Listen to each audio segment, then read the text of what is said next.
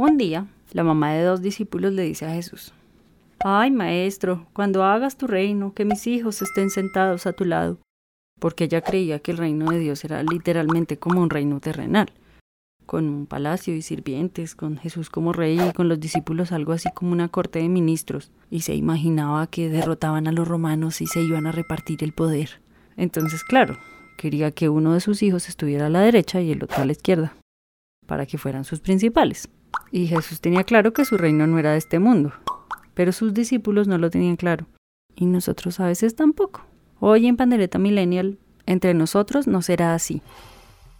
Jesús dice, vea, en el sistema de este mundo, los que gobiernan, los que mandan, los que tienen dinero, los que ostentan el poder, pues oprimen, explotan, se aprovechan de la gente.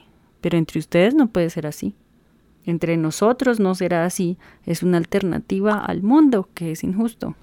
Es una forma de decir, oiga, aquí estamos construyendo algo diferente, el reino de Dios.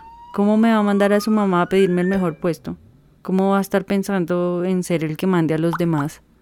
Construyamos una forma de tratarnos en la que la gente siempre piense en el otro, que piense en ayudar, en ver cómo lo que sabe o hace le sirve a otros, en gastarse la vida en hacer el bien, y no en buscar que la gente lo reconozca, le rinda pleitesía y le haga caso. Es una apuesta por otra forma de ver la vida. Pero nosotros somos como los discípulos. Queremos el primer puesto. ¿Quién va a querer ser el que lava los pies de alguien si puede ser el que se sienta adelante mientras los demás le hacen reverencia y le lavan los pies? Y le dicen rabí, rabí, maestro, profeta, salmista, profesor, eminencia. Y decir, soy muy espiritual, y necesito que otros me laven los pies. La, la, la, la, la. Porque todos queremos triunfar en alguna medida y tener fama, fortuna, poder, dinero o por lo menos reconocimiento. No necesariamente gobernar el mundo, pero sí ser alguien importantísimo en la casa o en la iglesia o en el trabajo o en algún círculo que nos interesa. Que los demás tengan que respetar lo que tenemos para decir y nos hagan caso. Que no pasen por encima de nosotros. Que nos den nuestro lugar pero eso no es servir. En el sistema del mundo, el mayor es el que hace que los demás le hagan caso, de la forma que sea, con pataletas o con fuerza o con dinero.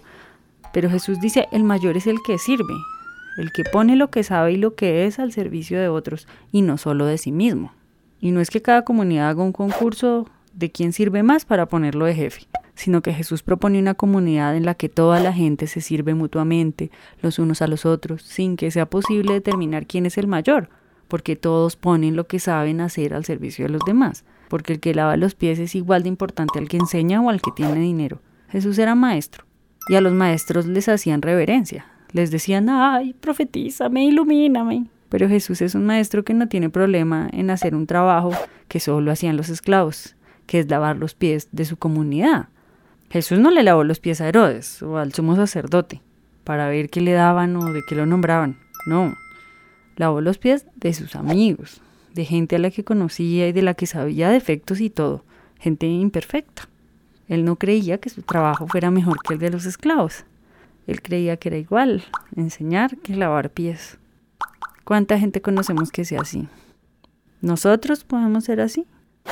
Es una forma radical de Jesús porque dice, vea, afuera en el mundo la gente se trata de acuerdo a lo que tiene, a la posición social. Pero no, en el reino de Dios, en nuestras comunidades, tenemos que tratarnos mejor. Todos somos iguales, ricos y pobres, médicos o pescadores, el que lava los pies y el que enseña.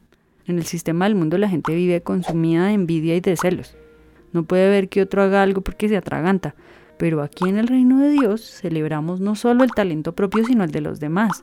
Nos apoyamos, reconocemos sin miedo que los demás son mejores y superiores en muchas cosas y nos servimos los unos a los otros. Nos alegramos de lo bien que le va al otro y le ayudamos para que le vaya mejor. En el sistema del mundo, los que dirigen oprimen a la gente, le quitan a los pobres para enriquecerse ellos, los asustan, los amenazan. Pero aquí en el reino de los cielos, todos son siervos de los demás. Y eso es así. Y ahí es donde está la dificultad. El reino de Dios es que yo sea capaz de tratar bien a los otros y de vivir en comunidad con amor y decir con actos que entre nosotros no será así.